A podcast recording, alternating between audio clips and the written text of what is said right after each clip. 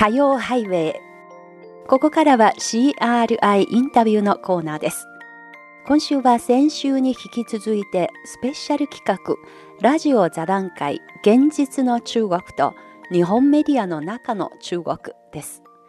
先週もお伝えしましたようにこの座談会は中日国交正常化50周年を記念するために毎月日中民間交流対話講座を企画してきた神奈川県日中友好協会の経済文化交流部会そして未来日中研究会などの民間団体や有志たちからなる実行委員会により企画されたイベントの第1弾を再編集したものです。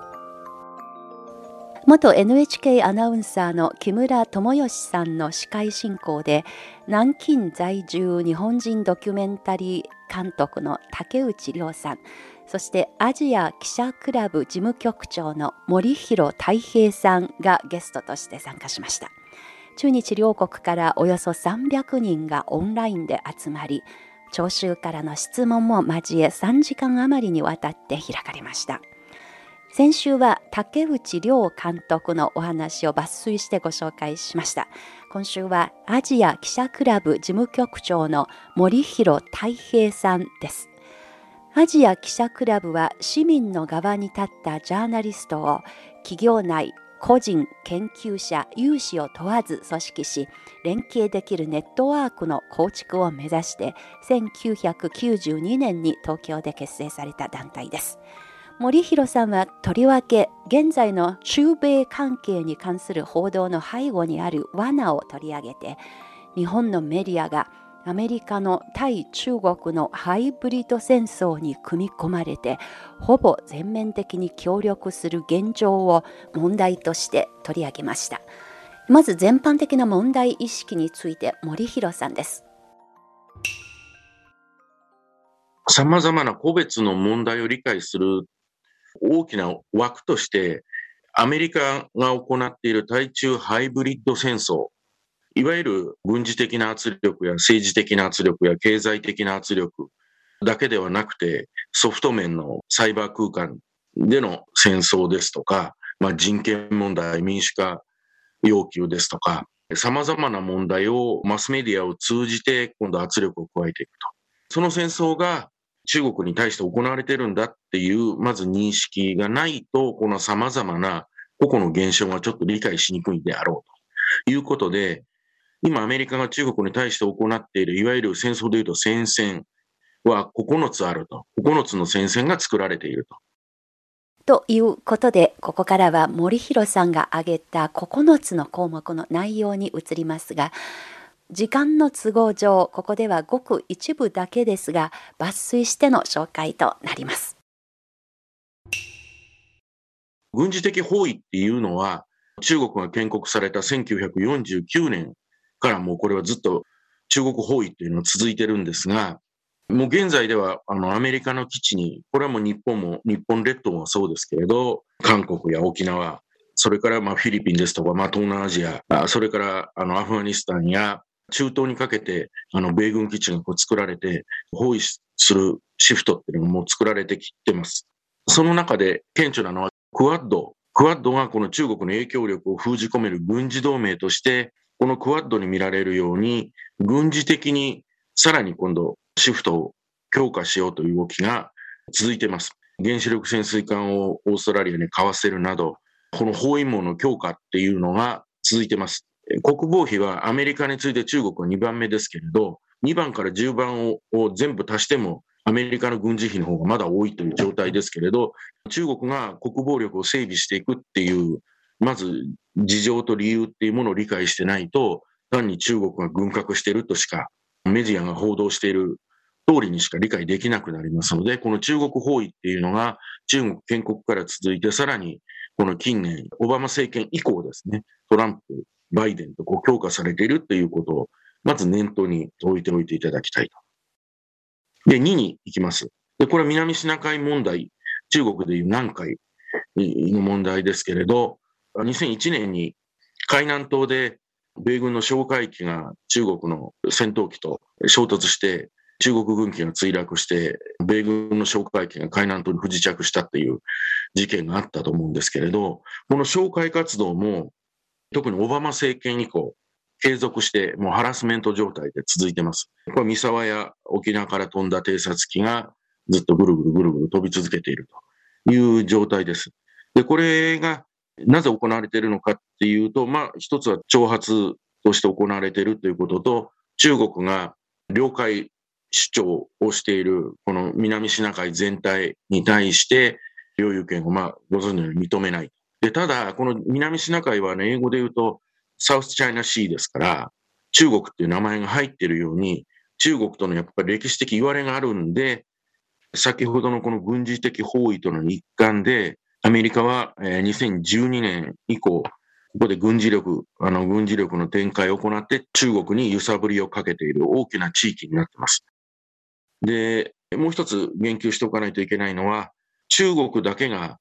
サスや干渉を埋め立てて飛行場を作ってるんじゃなくて、すでにベトナムやマレーシア、フィリピン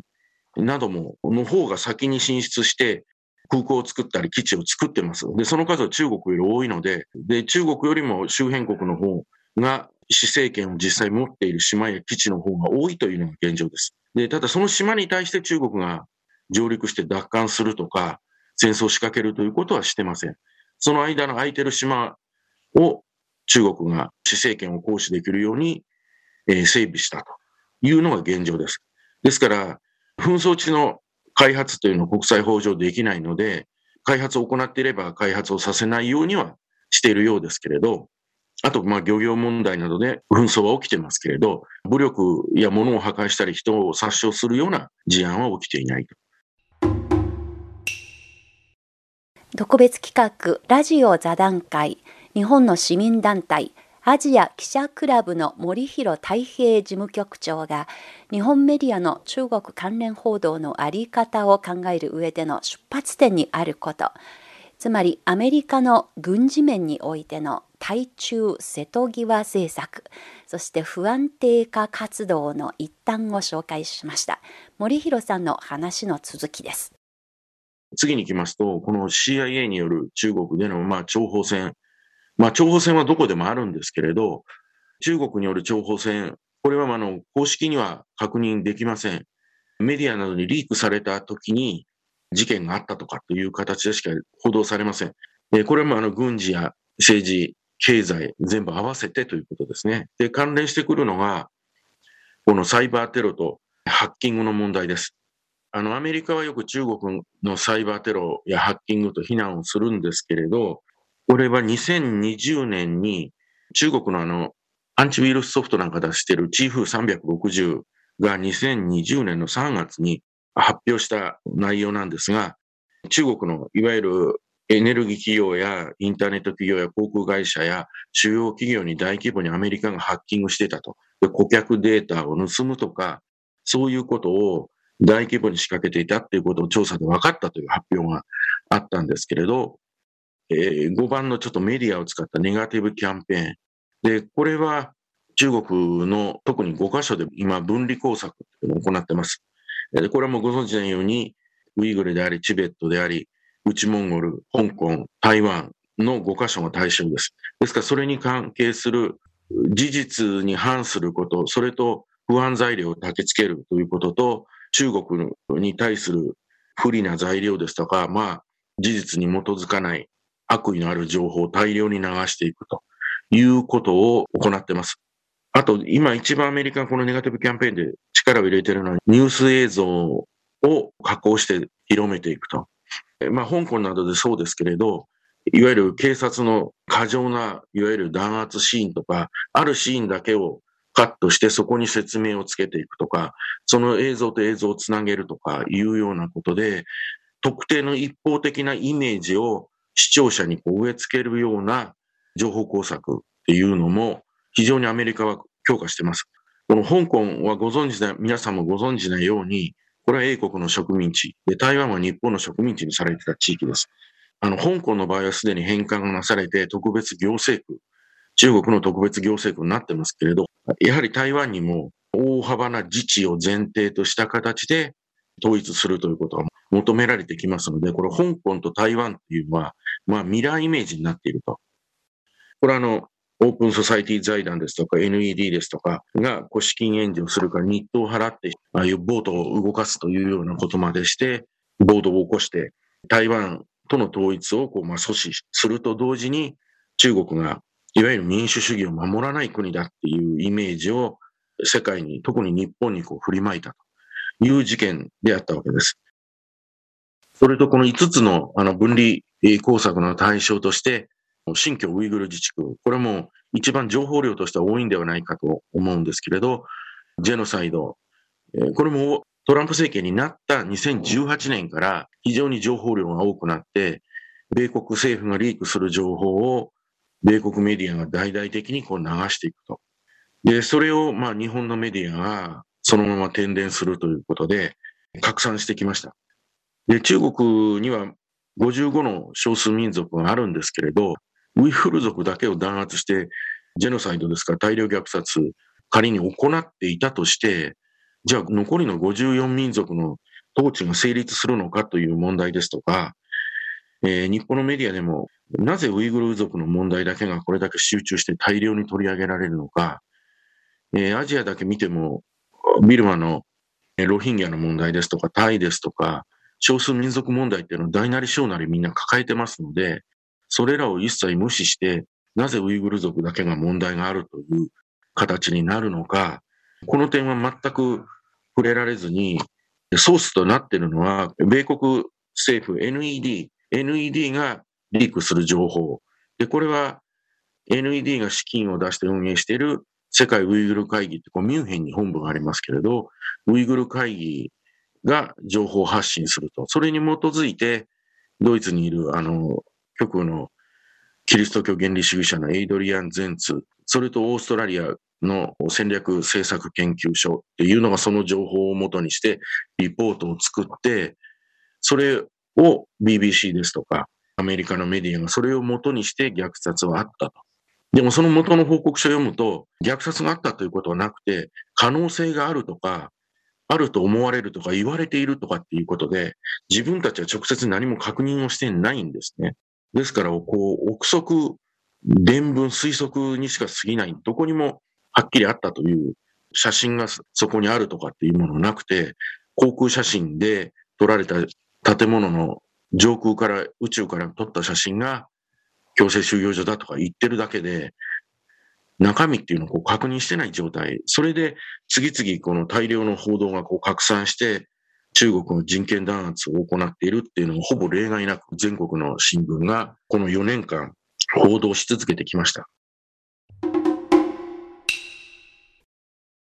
特別企画ラジオ座談会日本の市民団体アジア記者クラブの森弘太平事務局長の発言を抜粋してご紹介しています。アメリカの情報当局や保守系シンクタンクが新疆について印象操作の形で憶測で中国を誹謗する情報を大量に拡散してきた実態を暴きました。ところで標的はなぜ新疆、なぜウイグル族なのか。またアメリカの仕掛けた対中ハイブリッド戦争において経済や技術、貿易面ではどのような特徴が見られるのか、引き続き森弘さんです。もともと新疆少数民族があれ10いくついますけれど、ウイグル族っていうのはやっぱり一番少数民族の中で最大人口を抱えてる。ここをつつくっていうのは、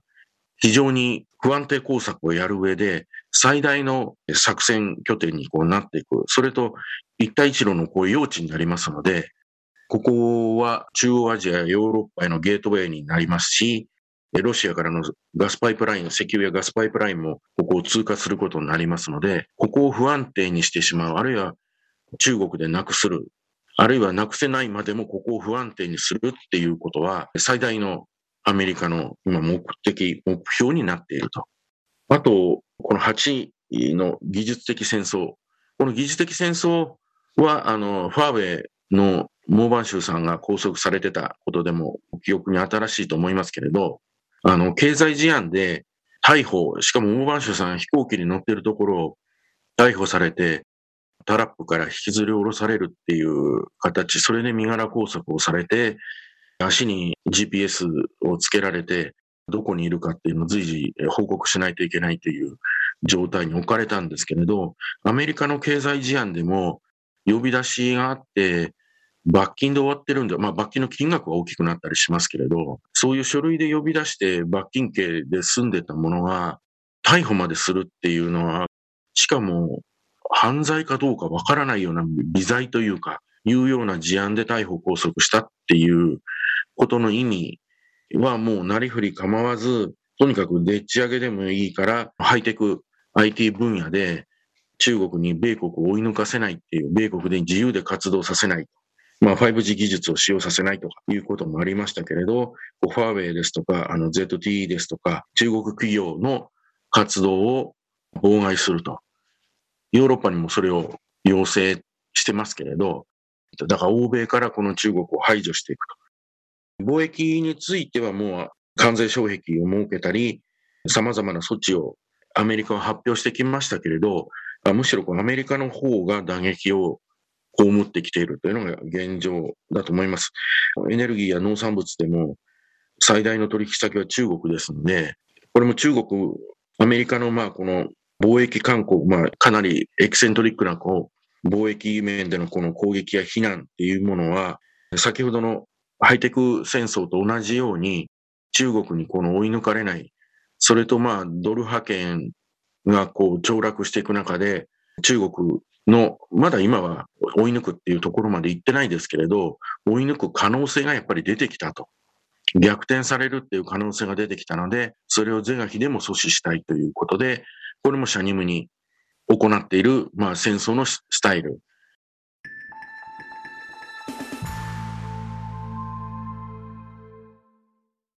特別企画ラジオ座談会現実の中国と日本メディアの中の中国アジア記者クラブ事務局長の森弘太平さんの講演をご紹介しています森弘さんは講演の中で日本の政府やメディアはアメリカの対中ハイブリッド戦争に歯車として組み込まれていると指摘して焦りを隠しませんでした。こうした姿勢からの中国関連報道が引き起こした結果への分析と合わせて引き続き森弘さんです。このハイブリッド戦争をまず念頭に置いていただいて触れたいのは日本のメディア、まずハイブリッド戦争に自分たちが加担しているっていう意識はほぼありません。全くないと言っても力による現状変更って何が変更されたんですかって、おそらく聞くと、変更は何がされたのかって答えられないはずなんですよね。何を海洋進出強めてるんですかっていうと、宮古海峡を、沖縄と宮古島の間の宮古海峡を中国の空母遼寧が通過したとか、軍用船が通過したってことをもう繰り返し繰り返し言うんですけれど、国際海峡ですし、通過は問題ありませんし、これ260キロ以上海峡幅があって、3分の2は公海部分で、3分の1が日本の領海なんで、狭いところではないですし、通過には問題ないけれど、繰り返すことで不安を煽るっていう報道、そういう不安定化が、このハイブリッド戦争を補強するというか、世論を中国敵視の感情をこう盛り上げていく役割を果たしていると。だから世論、今、中国に対する印象がもう90%以上悪い。中国が悪い、おかしいということで、中国はもうネガティブに捉えてる日本人っていうのが90%を超えてますので、そういう状況をメディアが作っていると。もうほぼ全メディアな、例外なく全メディアなんですけれど、特にここがこの間、2018年以降果たしてきた役割は非常に大きいだろうと思います。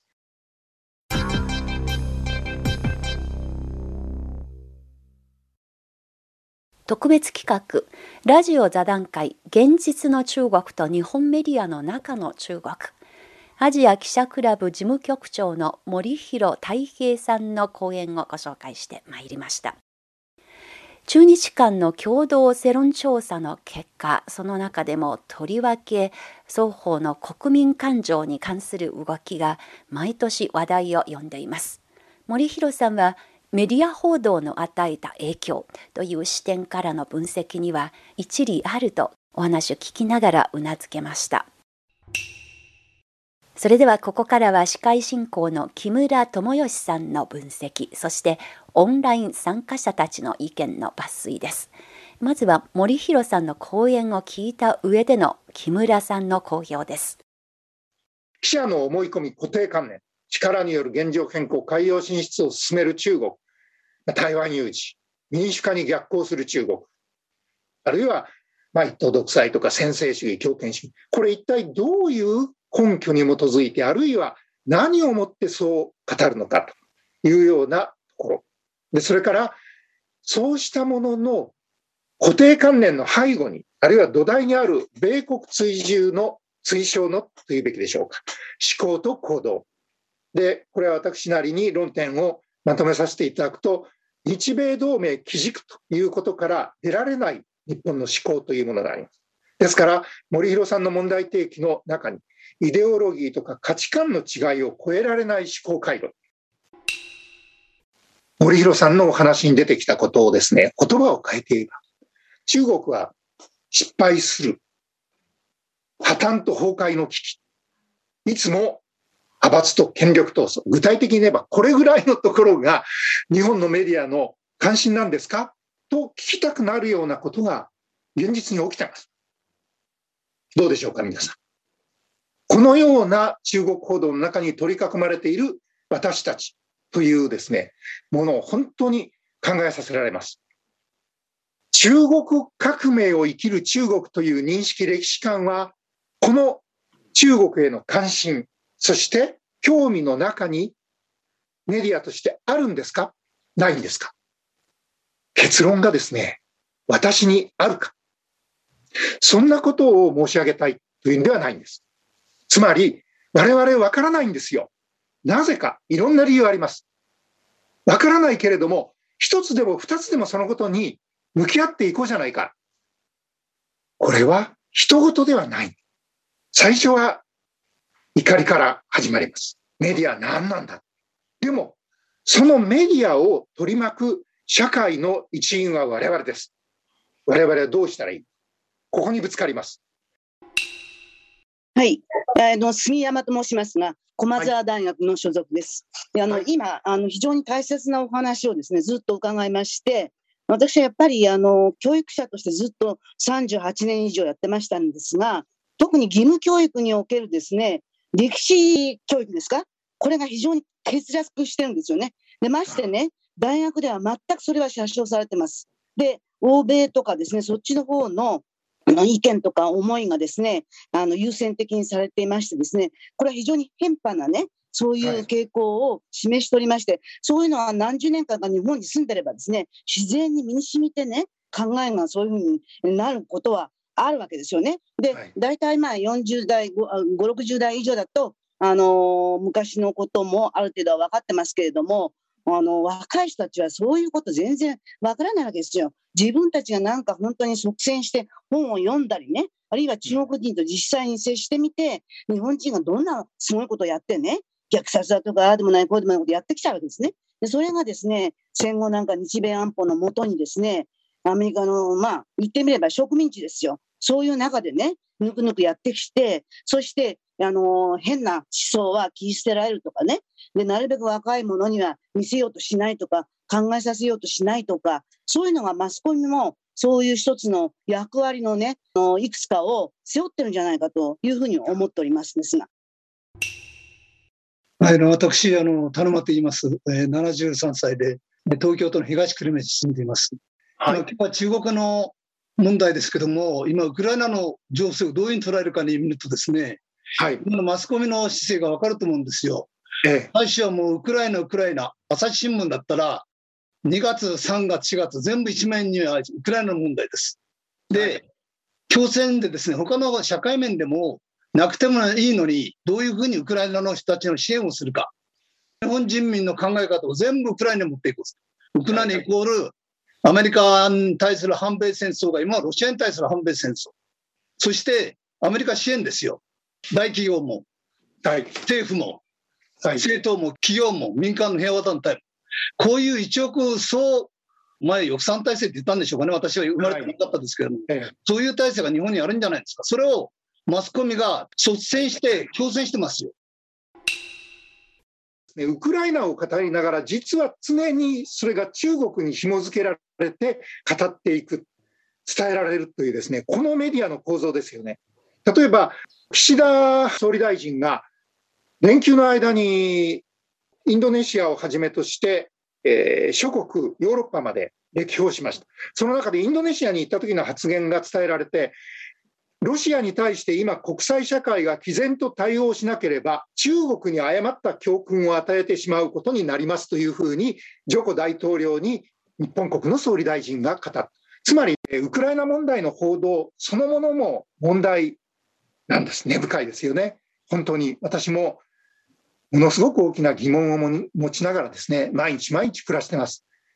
それがですね、常に中国という存在にずっと紐付けられて語っていく、その構造が日本の社会に浸透していくというですね、これを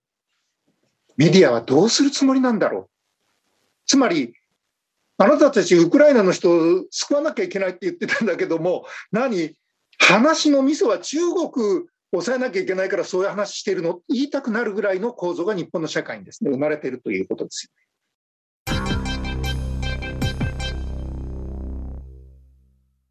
特別企画ラジオ座談会現実の中国と日本メディアの中の中国。司会進行の木村智義さんからの問題指摘。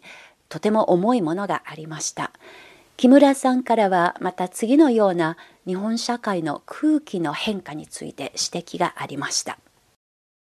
今問題提起にあったような日本のですね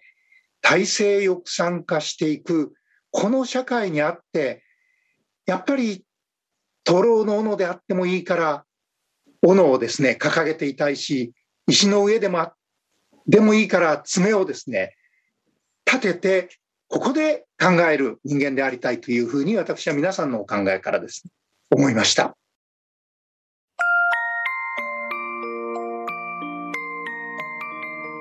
CRI インタビューの特別企画ラジオ座談会現実の中国と日本メディアの中の中国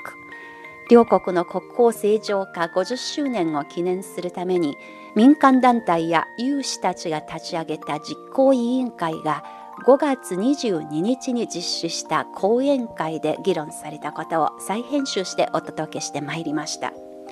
灯籠の斧であってよい考える人間でありたいという木村さんの総括の言葉が本当に印象深く聞かせてもらいました一人一人の考える力をブラッシュアップすることでメディアとの付き合い方メディアリテラシーを高めていくこれは国籍などは関係なく情報の受け手としては一人の人間として常に心がけなければいけない問題でもあると思っています。先週と今週2回にわたってお送りしてまいりましたこのラジオ座談会皆さんがお聞きになってのご意見ご感想またはお気づきの点がもしあればぜひお聞かせください。今週の CRI インタビューでした。